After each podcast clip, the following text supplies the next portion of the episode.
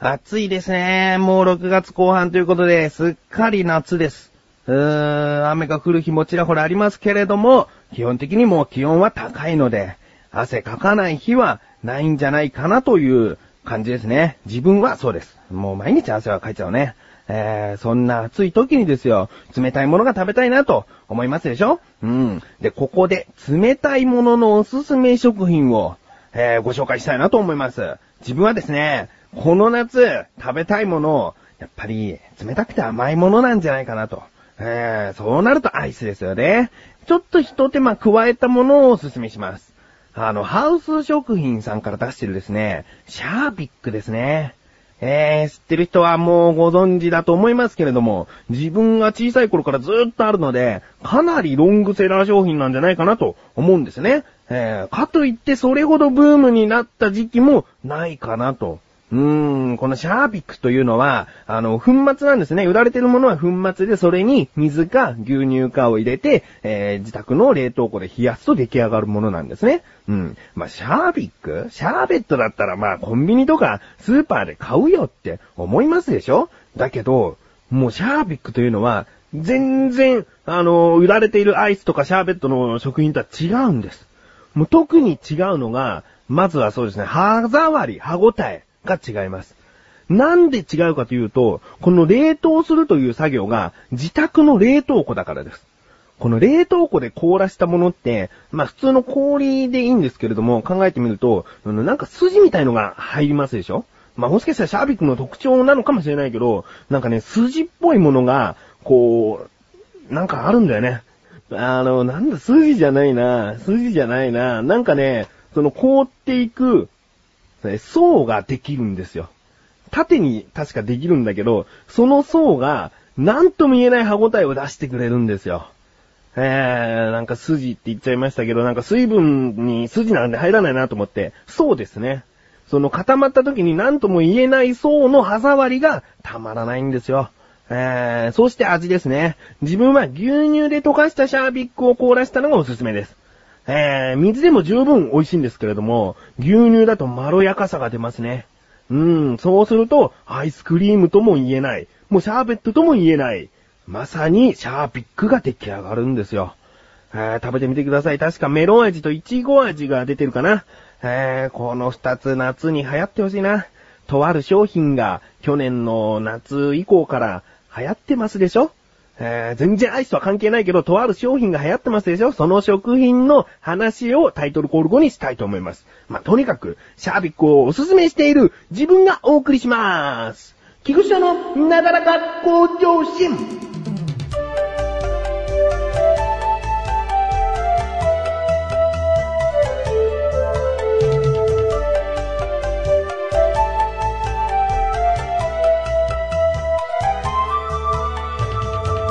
はい。ということで、夏に向けてシャービックぜひ食べてみてというお話をしましたね。まあ、こんな自分がね、おすすめしたところで、全く流行らないのは分かってるんですよ。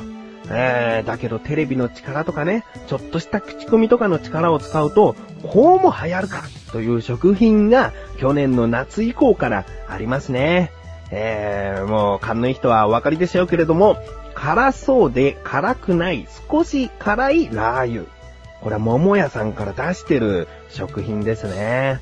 これはもうご飯に直接かけて食べてもいいし、サラダにかけてもいいし、そのなんか焼きそば的なものにかけてもいいよと。もうとにかく何でも自分の好みに合えば、えー、かけて食べてくださいという調味料とはもう言えないような、えー、食品ですね。うーん、こちらの方流行りましたね。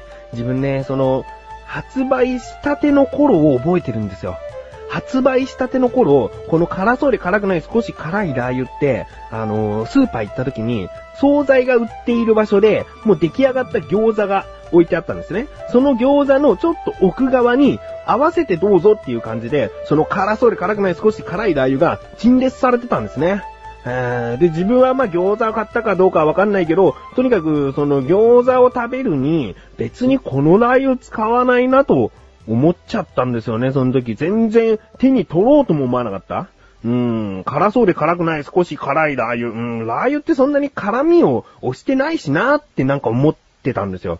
うん、今更そんな辛そうで辛くないっていうね、でも少し辛いなんて言われてもっていう感じで、あんまり目に留めてなかったんだけど、ところが、まず口コミで流行ったんですかね。で、その後にテレビで取り上げられ、いろんなところで取り上げられ、未だに手に入りづらい。そしてこの夏、夏といえば辛いものが食べたいなんていう時期でもあるから、まだまだこのブームは続くんでしょうね。うーん、で、自分はそうだな。ちょっと悔しいのが、やっぱりその餃子が並んであって、奥にたくさんだよ、たくさん陳列されてた、辛そうで辛くない少し辛いラー油に、全然注目できなかったところうーん、確かに中にゴロゴロと具が入ってるなと思ったんですよ。えー、言うとフライドガーリックとフライドオニオンっていうのが入ってるんですよね。えー、これを入れたことによって、食べるラー油みたいなことなんだろうなっていうのは分かってたんですよ。分かってたんだけど、ちょっとね、あのー、食べることが好きなのに反応できなかった。とりあえず買ってみようという気持ちがなかったね。うーん、出遅れた。出遅れたから未だに実は食べたことがない。うん、今手に入りづらいですね。うん。あの、モスバーガーさんがラー油バーガーみたいのを出して、それは食べたんですよ。店によってもう数量限定だから、すぐ夕方には売り切れちゃうとかあるんだけど、なんとか食べれて、確かに美味しかった。うん、批判も何もないね。その手遅れた自分が悔しい。うーん、そのもう、なんだろう、全然注目されてない時期に買って食べて美味しいよって、えー、思えていれば自分もその口コミする発信源になってたもんね。このなだらかでもしよ、このラー油が美味しいんですよ、つった後に、これほどのブームが起こってたらちょっと優越感に浸れるじゃないですか。ね。今回は自分シャービックなんかを、シャービックなんかじゃないな、シャービックをおすすめしました。流行らないですかね。ちょっとまたテレビで何個か取り上げられてシャービックブームなんか起こったら嬉しいな。優越感に浸れるな。うん。そんな中ですね、まあ、ちょっと、シャービックとラー油は比べようがないので、自分もラー油系で、こういうのがあったら全然いけるんじゃないかなと思うものを考えてみたんですよ。それはですね、ごま油に塩をただ混ぜたもの。うん。で、中に何か、その具的なものは、各メーカーさんにお任せします。あのね、レバ刺し自分好きなんですけど、そのレバ刺しにごま油と塩を混ぜただけのそのタレ、もうタレとも言えないよね、ほぼ油なんだけど、それをつけて食べるとまあ美味しい。そして卵かけご飯に味の素と、あと自分は塩とごま油をかけて食べるんですよ。そうするとまあ美味しい。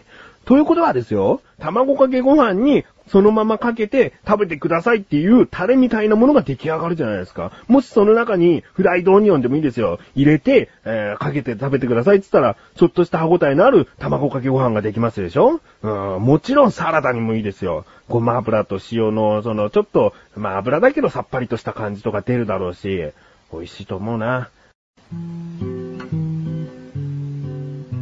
小高祐介です。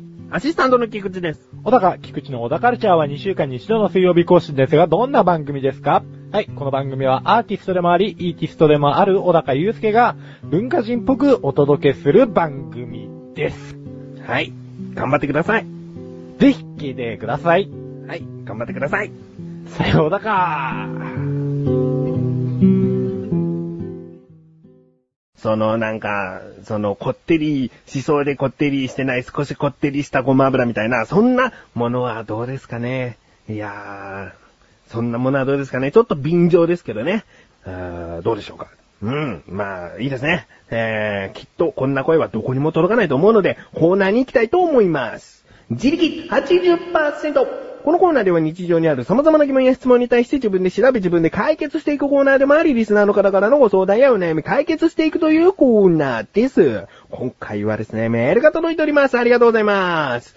ラジオネーム、トマトンさん、ありがとうございます。本文、早速本題です。はい。ピーマンとパプリカって色の違いだけですか？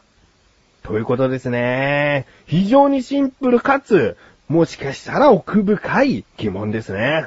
ピーマンとパプリカ、スーパーに並んでますよ。色が違うだけかなと思いますよね。ということで今回の疑問。ピーマンとパプリカって色の違いだけなの？ですね。調べてきました。ここからが答え。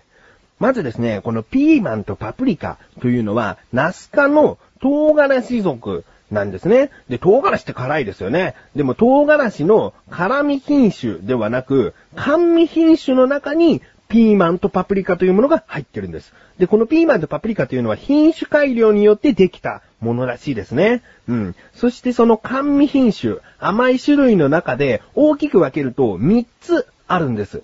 それは大きさによって、えー、分かれているんですけれども、まず一番小さい種類の中にシシトウなどがありまして、そして中ぐらいの種類の中にピーマン、そして大きいものの種類の中にパプリカというものがあるんですね。なので、まあ、えー、大まかに分けると同じ種類なんですけれども、さらにそこから分けていくと違う。うん。で、特徴として違うのは、中の肉厚がピーマンとパプリカは違いますね。うん。で、色がまず違うんじゃないかということだったんですけれども、色っと言いますと、カラーピーマンというものがありまして、ピーマンの中でも単純に黄色かったり赤かったりするものがあるらしいんです。それはパプリカと呼ばずにカラーピーマンと呼んで、えー、スーパーで売られているらしいんですね。うん。なので、色の違いでピーマンとパプリカというのは、どうやら分けられないらしいですね。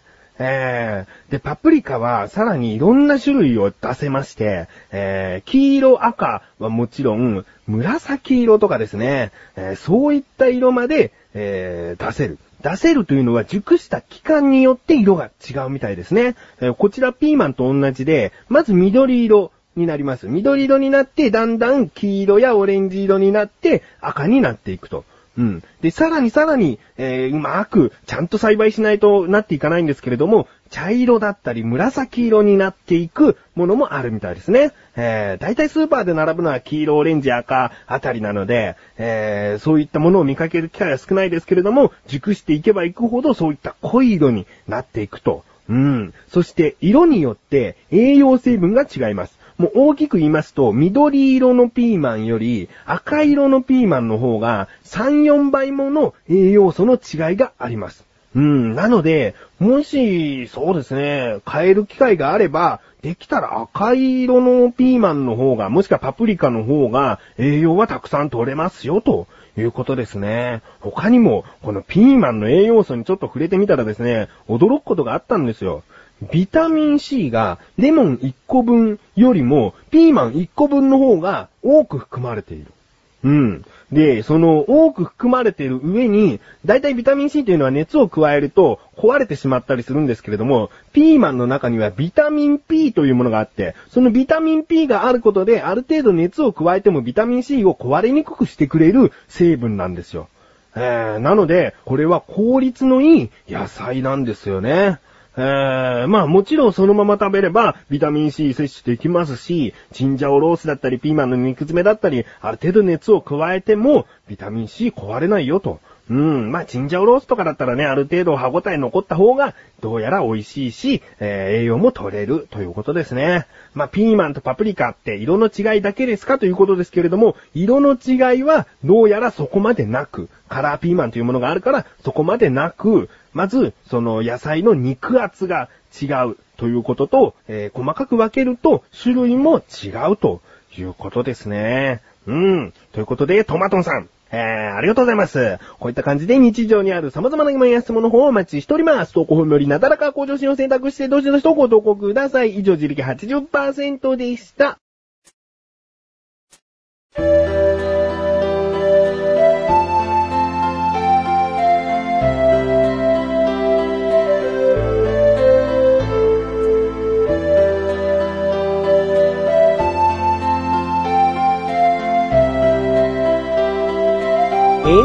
ングでー。ということで、今回はシャービックラー油ごま油と、えー、まあ、ピーマンパプリカといろんな食品についてお話ししましたね。うーん、まあ、自分はですね、この中で強いて言うのはやっぱりごま油をね、ごま油の食品どうか出ない出て売れたら、なんか優越感にされるから。えー、あと、まあ、シャービックもね、流行ってくれたらいいな。この夏で、なんかテレビに取り上げられて、シャービック売り切れ続出なんてなったら、ちょっとね、寂しいけども、自分の中では、あ、なだらかで喋ったからじゃないのっていう勘違いができるね。勘違いって分かってるよ。うん、だけど、なんかちょっとしたね、自分だけの優越感に伝ってみたいななんて思いました。うん。ということで、なだらか小女子は毎週水曜日更新です。それではまた次回、お相手は菊池翔でした。メガネたまーにでもあるよ。お疲れ様です。